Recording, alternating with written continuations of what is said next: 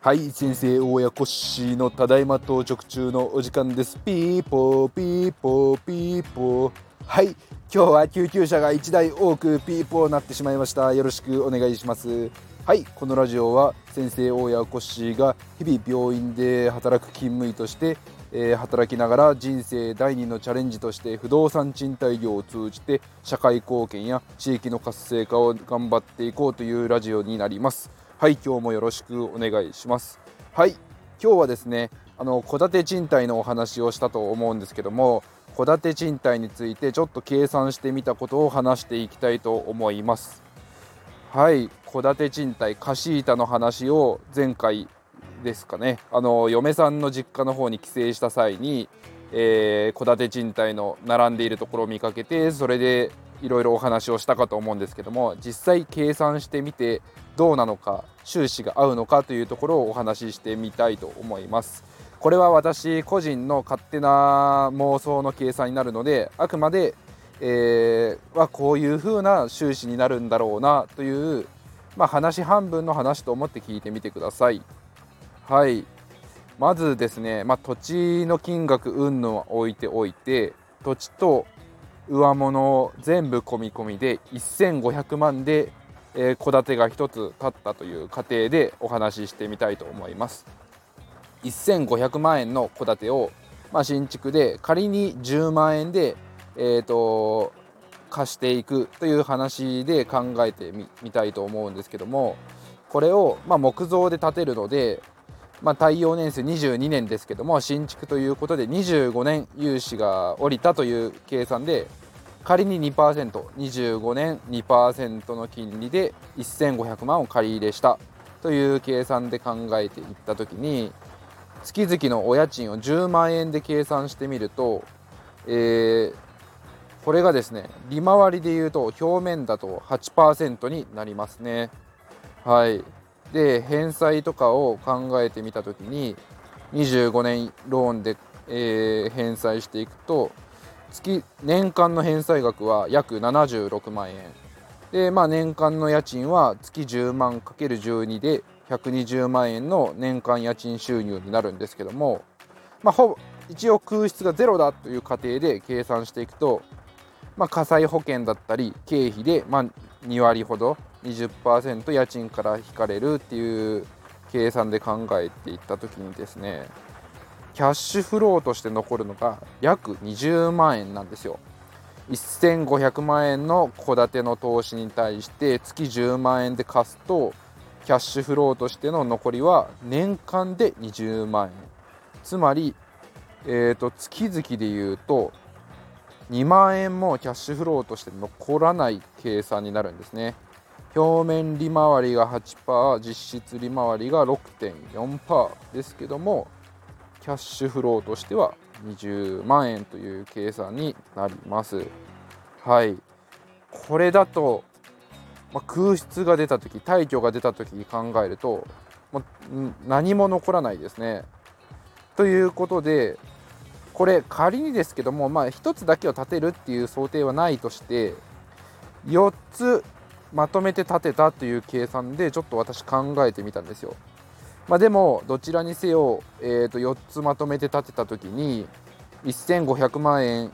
1棟建つのを 4×4 で6000万円で計算していくと、まあ、割に合わないのは規模が大きくなっても同じなんですけど、まあ、スケールメリットで例えば建築会社工務店さんにままとめて建てるから少しお値引きしてくれないかとかですね、まあ、土地を安く仕込むことができればという想定を仮にして、えーと、1つの戸建てが250万円ディスカウントして、えーと、4棟建てたとして4棟で5000万円という計算で仮に計算していくと月10万円の戸建てが4つありますから月40万円 ×12 ヶ月で年間480万円になります。で25年ローンで金利2%同じように計算してみるとこれがですねえーとまあ、スケールメリットというかまとめて立てて、えーと、お安く建てれるってなってくると表面利回り9.6%で、えーと、年間のキャッシュフローが約130万円になります。なので1500万円で建てて10万で貸してたら割に合わないんですけど4つまとめて建てて、えーとまあ、1, 1個あたり1250万円を10万円で貸せるとこれかなり土俵に上がってくるんじゃないかなと思いますね。はい。5000万円という投資金額に対してまあ、実質のキャッシュフローが130万円、まあ、目安よく不動産投資の本とかを読まれる方は、えー、と勉強されているかもしれないんですけども2%キャッシュフローまず欲しいかなという考えた時に100万円を超えることができるんですよ。なので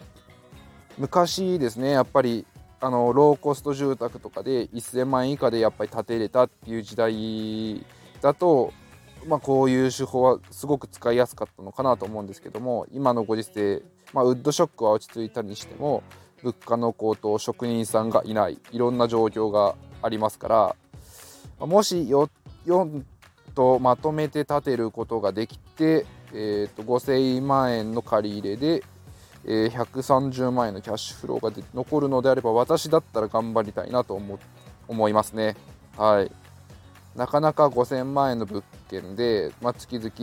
えー、キャッシュフローが10万円以上出るっていう物件最近見つけることができないので、はい、しかも中古のアパートを購入して月々10万円のキャッシュフローが出るのと新築を建てて月々10万円のキャッシュフローが出るのだとトラブル率だったりとかあとは、まあ、修繕のかかる費用だとかそういう、えーと、出ていくマイナス支出は少ないので、まあ、限りなく実質の手残りのキャッシュフローに近い金額になるんじゃないかなというところですね。はいただしできるだけ、まあ、私が手掛ける時は、まあ、パッケージものの戸建てとかよりは地元の工務店さんとタイアップでやりたいなと思っていますあとは極力まあ何て言うんですかね広い土地に囲むように、え立ってる戸建て賃貸の、あのエリアがあったりしますけどもそういうよりかは一つ一つの戸建てで、えー、ともう分泌して何かあった時に売ったりだとか住んでくれた入居者さんにゆくゆく買い取ってもらえるようにだとかそういう風にできると本当はいいなと思います。なので、えーと、成形地四角い土地よりかは長方形とかで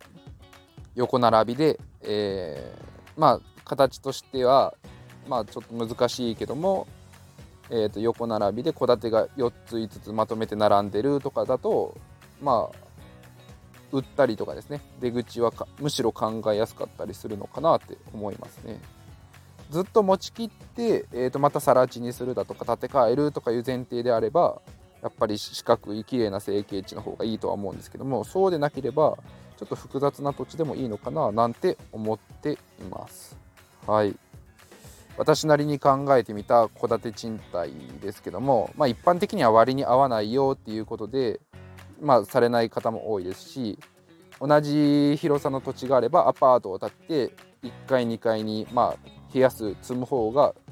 え、利回り的にはやっぱり良くなるんではないかなっていうのが一般的なので、まあ、その辺りですね、まあ、その皆さんが、えー、と不動産で、えー、考えられているエリアの需要と供給などをちょっと調べてやっぱりアパート需要がもう少なくて供給過多になっているんだったら戸建ても考えてみようかとか皆さん参考にしてみてもらえたらと思います。はい。私はちっちゃな小ぶりな新築をやりたいなと思っているところで土地探しに勤しんでおります。はい。ではちょっと私の勝手なですねシミュレーションを今日ちょっと配信してみたんですけども皆さんもいろいろなシミュレーションをまた教えてもらえると嬉しいです。はいでは今日も皆さんいってらっしゃい。バイバイ